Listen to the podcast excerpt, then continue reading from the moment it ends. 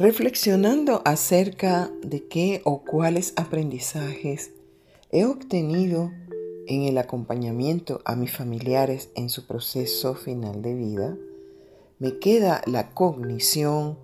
o, mejor dicho, el conocimiento de haber experimentado la misericordia, el amor incondicional,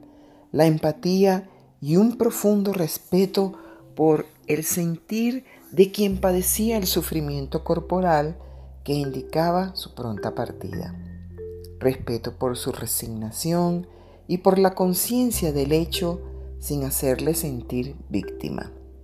De allí que la actitud de los familiares o amigos cercanos de personas con enfermedades degenerativas o en fase final requiere una revisión y adaptación para comprender que aun cuando están afectados, él o la protagonista central es quien padece la enfermedad y por tanto merece una atención equilibrada, dándole la libertad de expresar sus emociones, de callar cuando así lo requiera, de retirarse, de expresar su dolor o malestar,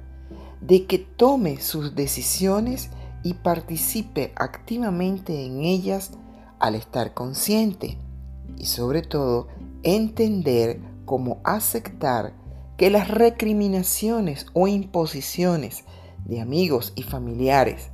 para que cumpla o haga un determinado hecho,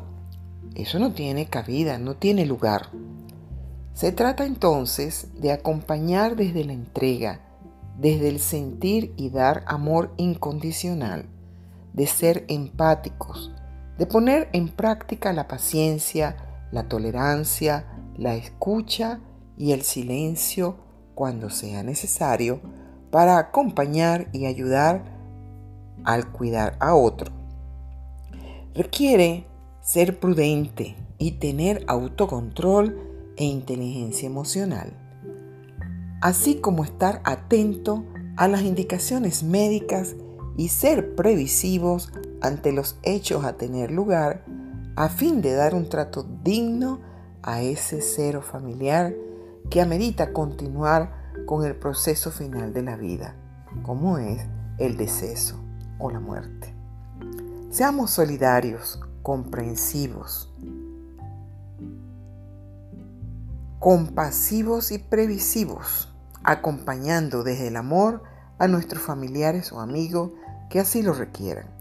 Con respeto a todos ustedes, Adriana Salazar.